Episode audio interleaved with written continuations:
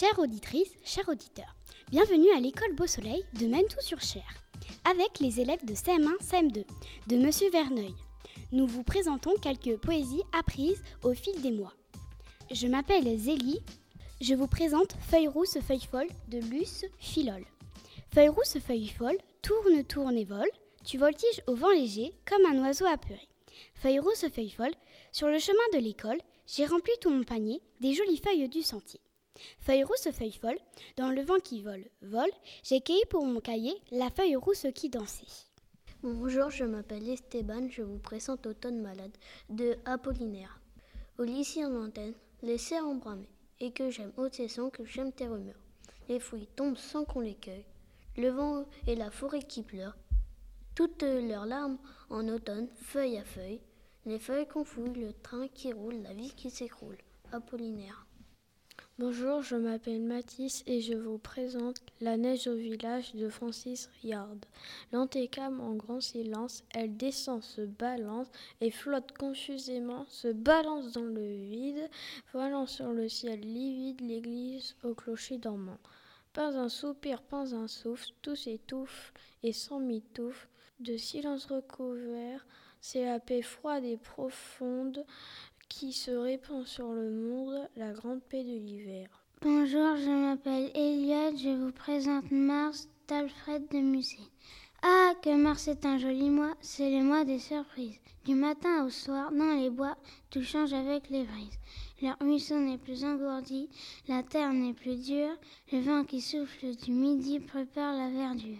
Le rossignol n'est pas venu rempli de douces notes, mais déjà sur le être nu résonnent les linottes. Par-dessus haie en éveil, fier de ses fleurs écloses, on voit le pêcher au soleil ouvrir ses bourgeons roses. Gelée et vent, pluie et soleil, alors tout a des charmes. Mars a le visage germain, il sourit dans ses larmes.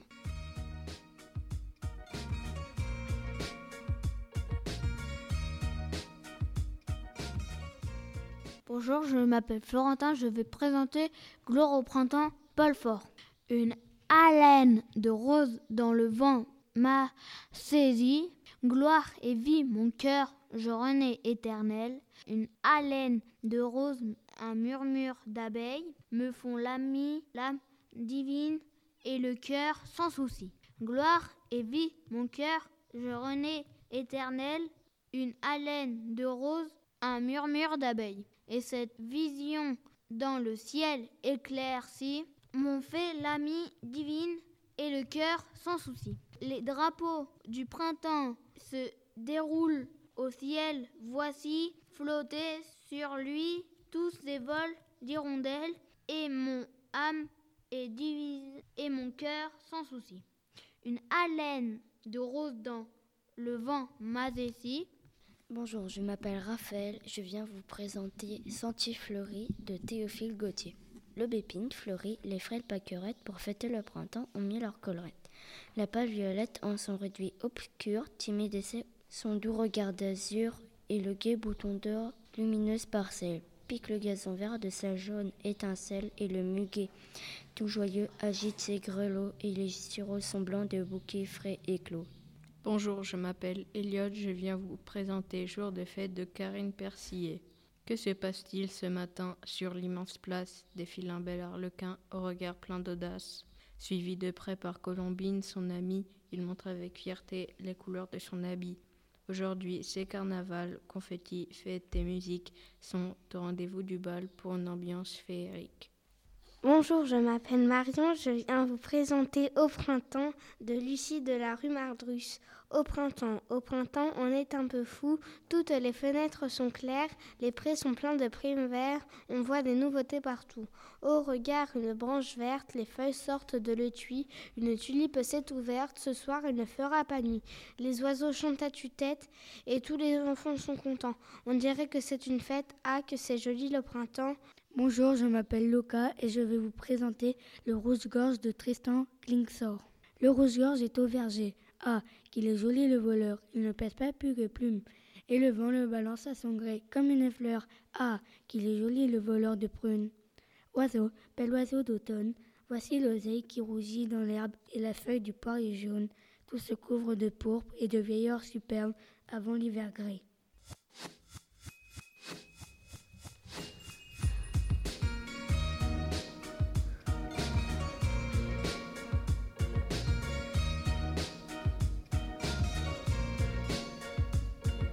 Bonjour, je m'appelle Maëlys. Je m'appelle Lilou.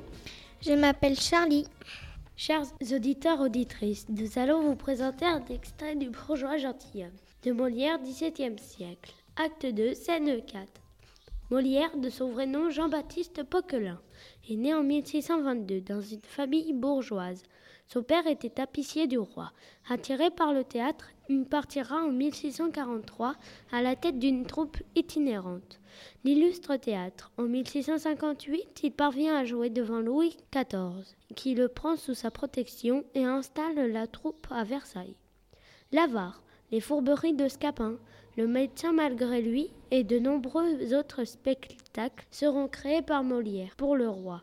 Il meurt en 1673, à l'issue de la 40e représentation du Malade imaginaire, sa dernière œuvre. La scénette. Dans Le bourgeois gentilhomme, Molière se moque de ceux qui ont fait fortune rapidement et se prennent pour des gens de qualité, sans en avoir l'intelligence. Monsieur Jourdain, riche bourgeois, voudrait passer pour un gentilhomme, et il prend donc des leçons de danse, de musique, d'escrime et de philosophie. Dans cette scène, le maître de philosophie lui enseigne l'alphabet et l'art d'apprendre de ce qu'il connaît déjà. Que voulez-vous que je vous apprenne? Apprenez-moi l'orthographe. Très volontiers. Après, vous m'apprendrez l'almanach pour savoir quand il y a de la lune et quand il n'y en a point. Soit, pour bien suivre votre pensée et traiter cette matière en philosophe, il faut commencer selon l'ordre des choses par une exacte connaissance de la nature des lettres, de la différence manière de les prononcer toutes. Et là-dessus, j'ai à vous dire que les lettres sont divisées en voyelles. Ainsi dites voyelles parce qu'elles expriment les voix et en consonnes. Ainsi un peu les consonnes parce qu'elles sonnent avec les voyelles et ne font que marquer les diverses articulations des voix. Il y a cinq voyelles ou voix A, E, I, O, U. J'entends tout cela. La voix A se forme en ouvrant la bouche. A. Ah, ah, oui. La voix E se forme en rapprochant la mâchoire d'en bas de celle d'en haut. A, E. A, E, A, E. Ma foi, oui. Ah, que cela est beau. Et la voix I en rapprochant encore davantage les mâchoires l'une de l'autre écartant les deux coins de la bouche vers les oreilles. A, E, I. A, E, I, I, I, I. Cela est vrai. Vive la science. La voix O se forme en rouvrant les mâchoires et rapprochant les lèvres par les deux coins, le haut, le bas. O. O, O. Il n'y a rien de plus juste. A, E, I, O, I, O. Cela est admirable. I, O, I, O. L'ouverture de la bouche est justement comme un petit rond qui représente un O. O, O, O. Vous avez raison. O. Ah, la belle chose que de savoir quelque chose. La voix U se forme en rapprochant les dents, sans les joindre entièrement et allongeant les deux lèvres en dehors, les approchant aussi l'une de l'autre, sans les joindre tout à fait. U. U, U. Il n'y a rien de plus véritable. U. Vos deux lèvres s'allongent comme si vous faisiez la moue. D'où vient que si vous voulez la faire à quelqu'un et vous moquez de lui, vous ne sauriez lui dire que U. U, U. Cela est vrai. Ah, que n'ai-je étudié plutôt pour savoir tout cela?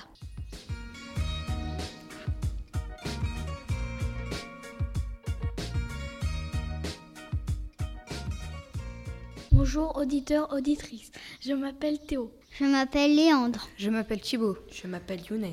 Je m'appelle Raphaël. Nous allons vous présenter une courte scénette intitulée Le commissaire et bon enfant de Georges Courteline. Georges Courteline, 1858 à 1929, fils de Jules Moineau, lui-même auteur de scénettes dramatiques, est employé au ministère de l'Intérieur. Bientôt, il publie ses premiers écrits sous la forme de romans et de nouvelles. À partir de 1891, il écrit des courtes comédies amusantes et critiques inspirées d'expériences vécues. La vie militaire. Les gaietés de les bourgeois, la peur des coups, l'administration, monsieur les ronds de cuir qui obtiennent rapidement un vif succès. Il devient l'un des grands auteurs de ce qu'on appelle le théâtre de boulevard, essentiellement fait de comédies légères qui se jouaient sur les grands boulevards parisiens. La scène. Jean-Eustache Breloque apporte au commissaire une montre qu'il a trouvée dans la rue, mais le commissaire n'est pas toujours d'humeur égale et cette situation simple, en apparence, tourne rapidement à l'absurde. Monsieur le commissaire Vous demandez Une audience, une courte audience. C'est courte que cela J'en ai pour une minute. Pas plus À peine, monsieur. En ce cas, veuillez vous expliquer. Monsieur le commissaire, c'est bien simple. Je viens déposer entre vos mains une montre que j'ai trouvée cette nuit au coin du boulevard Saint-Michel et de la rue Monsieur le Prince. Une montre Une montre. Voyons. Voici. C'est une montre en effet. Oh, il n'y a pas d'erreur. Je vous remercie. Je puis me retirer? Pas encore.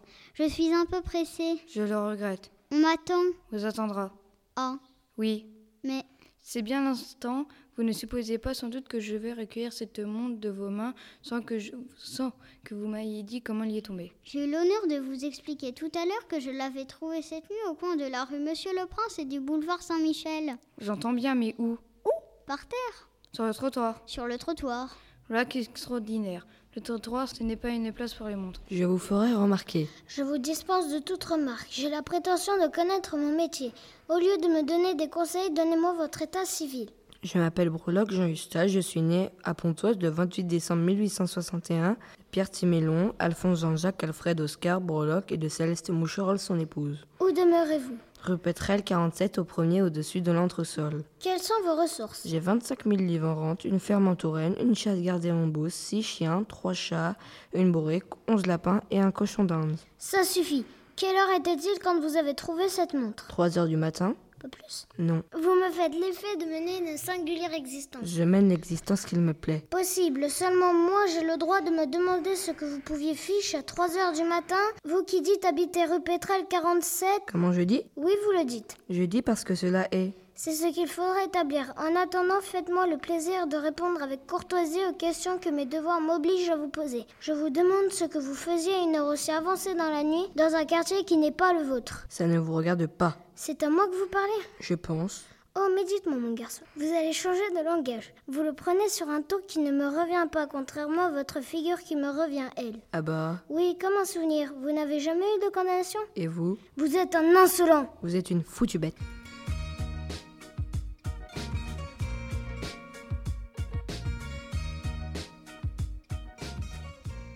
Bonjour, je m'appelle Maxence. Je m'appelle Mehdi. Je m'appelle Marceau. Eh bien, maintenant, nous allons vous faire découvrir une nouvelle version du Petit Chaperon Rouge. Il était une fois une petite fille qui s'appelait le Petit Chaperon Jaune. Mais non, rouge. Ah oui, le Petit Chaperon Rouge. Sa maman l'appelait et lui dit Va apporter à Ursule ses épluchures de pommes de terre. Non, elle lui dit Va apporter cette galette à ta grand-mère. C'est vrai. Alors là, la petite fille s'en alla dans les bois. Elle rencontra une girafe. Quelle salade? Elle rencontra le loup, pas une girafe. D'accord. Le loup lui demanda Combien ça fait 6 fois 8 Pas du tout. Le loup lui demanda Où vas-tu? Tu as raison. Le petit chaperon noir répondit Je vais au marché acheter de la sauce tomate. Jamais de la vie, je vais chez ma grand-mère qui est malade, mais j'ai perdu mon chemin. C'est juste alors le cheval lui dit Quel cheval? C'était un loup. Bien sûr, donc il lui dit Prends l'autobus numéro 75, descends place de la cathédrale, tourne à droite, tu trouveras trois marches d'escalier et un sou par terre. Ne t'occupe pas des marches d'escalier, ramasse le sou et achetons un chewing-gum. Grand-père, tu ne sais vraiment pas raconter des histoires, tu t'embrouilles tout le temps. Tant pis, ça ne fait rien. Achète-moi quand même le chewing-gum. Tiens, voilà un sou. Et le grand-père se remit à lire le journal.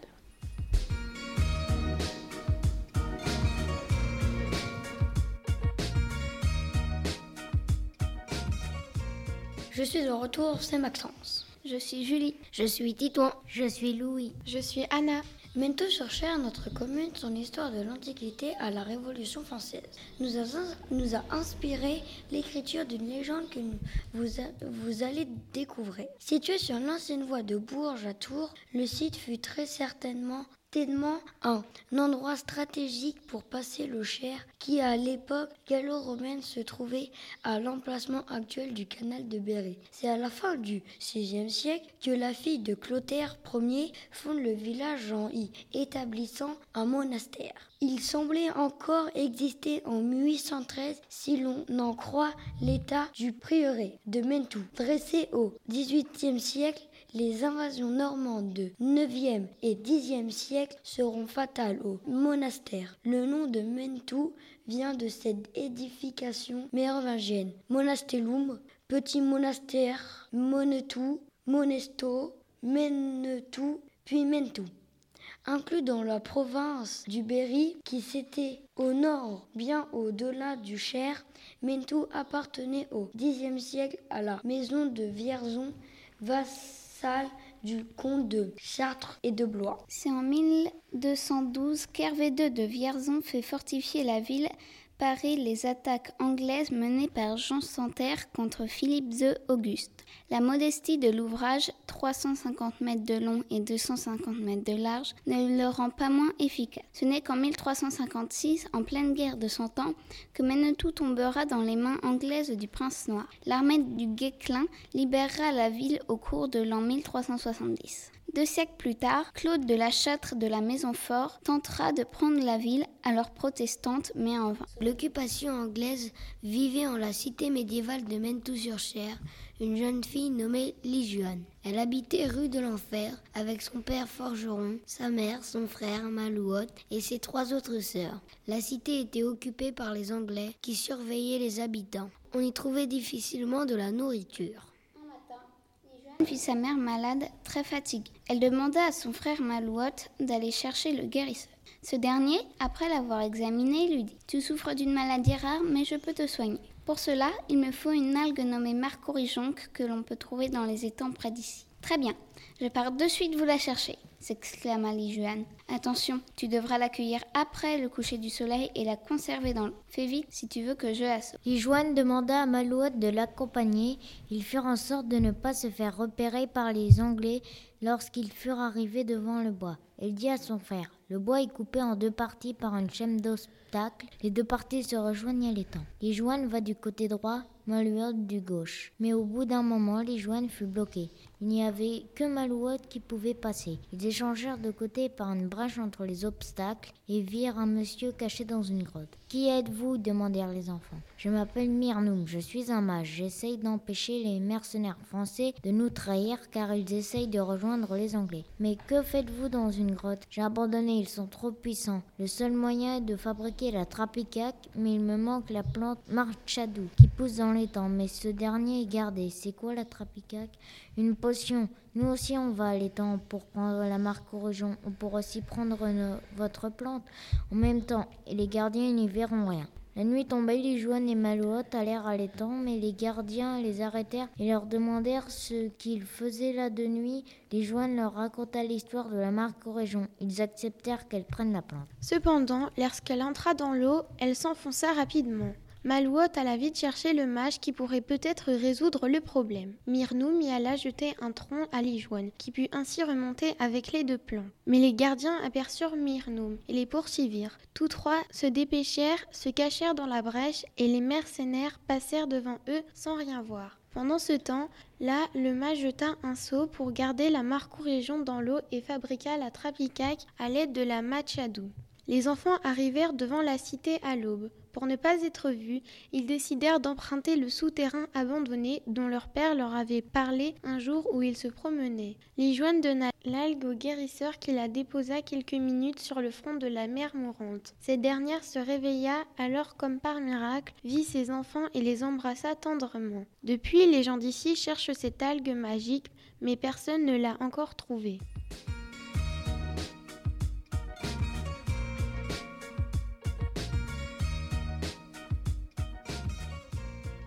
Voilà, l'émission est terminée. J'espère que cela vous a plu. Nous vous donnons rendez-vous l'année prochaine. Merci à vous. Merci. Au revoir. À l'année prochaine.